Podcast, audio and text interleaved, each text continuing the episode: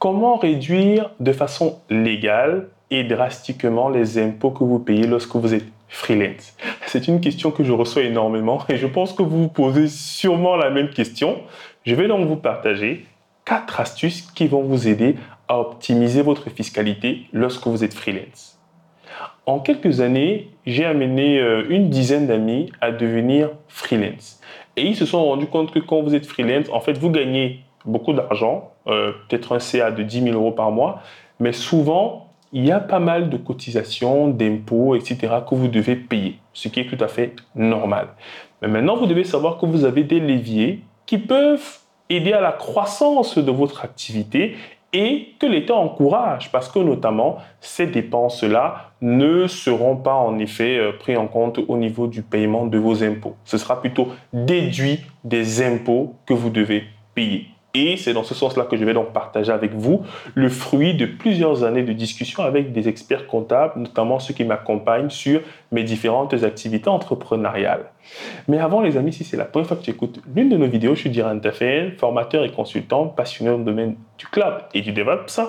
Et je parle également beaucoup de freelancing. Donc, si ces sujets t'intéressent, n'hésite pas à t'abonner sur la plateforme sur laquelle tu nous écoutes, donc soit YouTube, soit TikTok soit également euh, Apple Podcast ou encore Spotify. Les amis, on a besoin que vous vous abonniez et également que vous nous laissiez une super note pour qu'on puisse monter dans les résultats. Si vous êtes sur les plateformes de podcast, il vous suffit de sortir de l'épisode et d'aller simplement faire la notation, donc en mettant par exemple 5 étoiles, mais j'ai rien dit. Donc, ceci étant dit, les amis, on va donc voir les quatre façons que vous avez de réduire drastiquement vos impôts. Alors, le premier, c'est bien évidemment les frais professionnels. Ça, tout le monde vous le dira. Lorsque vous menez une activité professionnelle, comme par exemple celle de freelance, vous avez le devoir de permettre à votre activité de croître. Et dans ce sens-là, vous pouvez vous procurer du matériel, vous pouvez payer des consultants, vous pouvez payer des prestataires et tout cela sera déduit de vos impôts, notamment via la notion de charge. Donc, ils seront considérés comme charge. Imaginons, j'ai euh, fait un chiffre d'affaires, par exemple, de 10 000 euros et que je devais payer 2 000 euros d'impôts, ben, si c'est que j'arrive en effet à avoir des charges, donc par exemple, j'ai acheté un téléphone professionnel, j'ai acheté un PC, mais du coup, on va d'abord enlever cet argent-là, c'est-à-dire notamment ces frais professionnels-là, avant ensuite que les impôts vont calculer notamment ce que je devais payer mais après avoir enlevé les charges. Donc, lorsque vous avez des charges professionnelles, en fait, ça vous permet de diminuer ce qu'on appelle la base imposable. La base imposable, c'est notamment ce que l'on considère comme étant votre bénéfice. Ça veut dire que si j'ai travaillé, par exemple, 10 000 euros, j'ai fait 6 000 euros de charges, il me reste 4 000 euros qu'on peut considérer comme étant le bénéfice. Et sur ce bénéfice-là, l'État va dire, je vais prendre par exemple 23% Donc, grosso modo, plus j'augmente cette assiette qui est liée à mes charges, plus je diminue cette base qui pourra être imposée. Et donc là, si vous avez des voyages professionnels, des équipements, des formations, vous financez tout cela et ça passe crème. Donc, Maintenant, vous avez sur Internet euh, pas mal de personnes qui vous donnent des exemples de charges que vous pouvez avoir pour développer votre activité. Tout le matériel, par exemple, que vous voyez que j'utilise au quotidien, euh, du coup, ça passe dans les charges. Les personnes qui travaillent sur le montage de mes vidéos, ça passe dans mes charges. Bref, mes abonnements sur les plateformes de formation, euh, Cloud Guru, etc. Mes abonnements sur tout ce qui est mailing et tout, ça passe dans les charges. Donc vraiment, ne lésignez pas ne payez pas les éléments de votre poche, mais discutez-en d'abord pour être sûr, donc avec votre comptable, pour être sûr que c'est bien une charge, donc pour lier aux frais de fonctionnement de l'entreprise. Donc bien sûr, vous êtes sûrement le patron. Deuxième façon de, euh, on va dire, d'optimiser, c'est de réinvestir les bénéfices. Alors, lorsque vous avez par exemple réalisé un bénéfice dans votre entreprise, l'État va dire, du coup, il va d'abord prendre l'impôt sur votre bénéfice.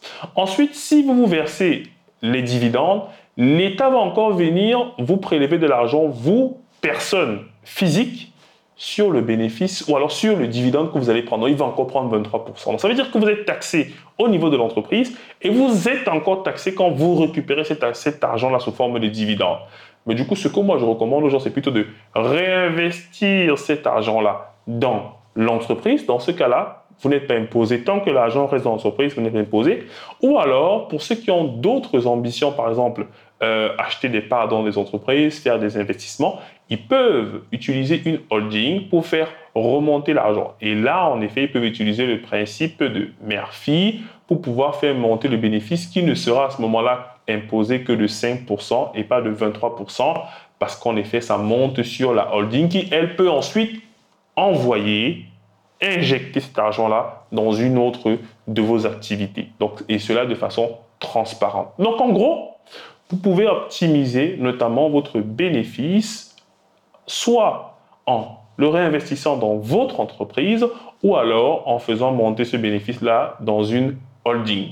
Et comme ça, vous pourrez réinvestir cet argent et du coup, vous ne serez taxé en réalité qu'à 5% pour cette somme que vous faites remonter. Alors que si vous vouliez verser vos bénéfices sous forme de dividendes, bah, à ce moment-là, vous aurez payé la flat tax qui peut aller jusqu'à 30% en fonction de votre situation personnelle. Troisième façon d'optimiser, effectivement, c'est d'utiliser le crédit d'impôt formation dirigeant.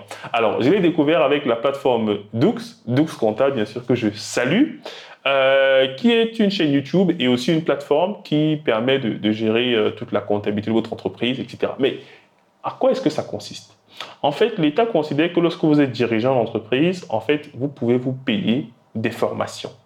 Et ces formations-là, imaginons je veux prendre une formation à 400 euros, mais du coup mon entreprise donc va payer 400 euros et moi dans mes impôts personnels, personne physique d'Irantafen, je vais enlever ces 400 euros-là dans les impôts que je devais payer moi de façon personnelle à l'État. Ça veut dire que si mon impôt sur le revenu personnel était par exemple de 1000 euros, mais du coup, je vais enlever 400 euros dessus parce que je considère en effet que mon entreprise m'a payé une formation d'équivalent de 400 euros. Donc, on appelle cela euh, le crédit d'impôt formation dirigeant. Voilà, c'est une assiette qui peut souvent aller de 400 à 900 euros, mais pour ça, il faut bien que vous alliez vous documenter et ça vous permet aussi de gagner euh, voilà, un peu de sous. C'est plutôt pas mal.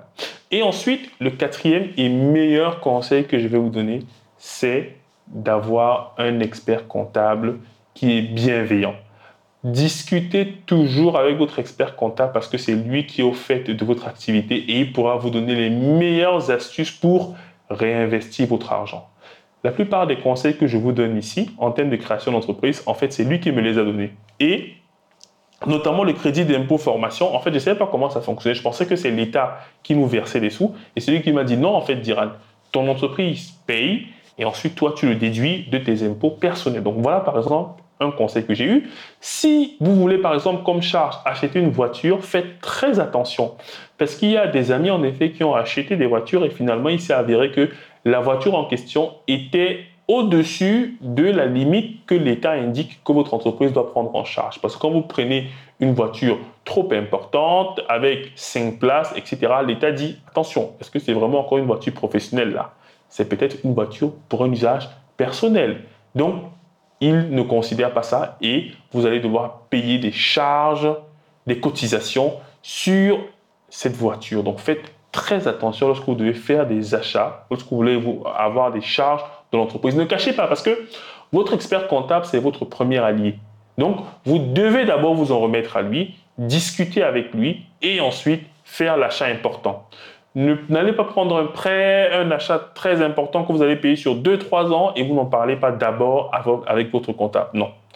C'est par exemple votre comptable qui nous a dit, là vous avez une enveloppe pour vos charges. Je lui ai dit, je veux un grand écran, donc l'écran que vous me voyez souvent dans mes vidéos avec. Mais du coup, ça a été payé parce que quand on a fait le bilan en fin d'année, il nous a dit, bah, du coup, il faudrait, euh, si vous voulez vous procurer les choses, bah, en profiter parce que vous avez un bon bénéfice et voilà, vous avez fait de, bons chiffres, donc n'hésitez pas à avoir des charges. Donc, si vous avez des équipements que vous souhaitez vous procurer, n'hésitez pas. C'est là où j'ai dit, ben, je vais me prendre cet écran professionnel là pour faire mes vidéos et tout. Donc, vraiment, votre expert comptable, c'est votre meilleur allié. Et le problème, c'est que souvent, les gens vont sur les plateformes. Moi-même, avant, j'étais sur les plateformes en ligne.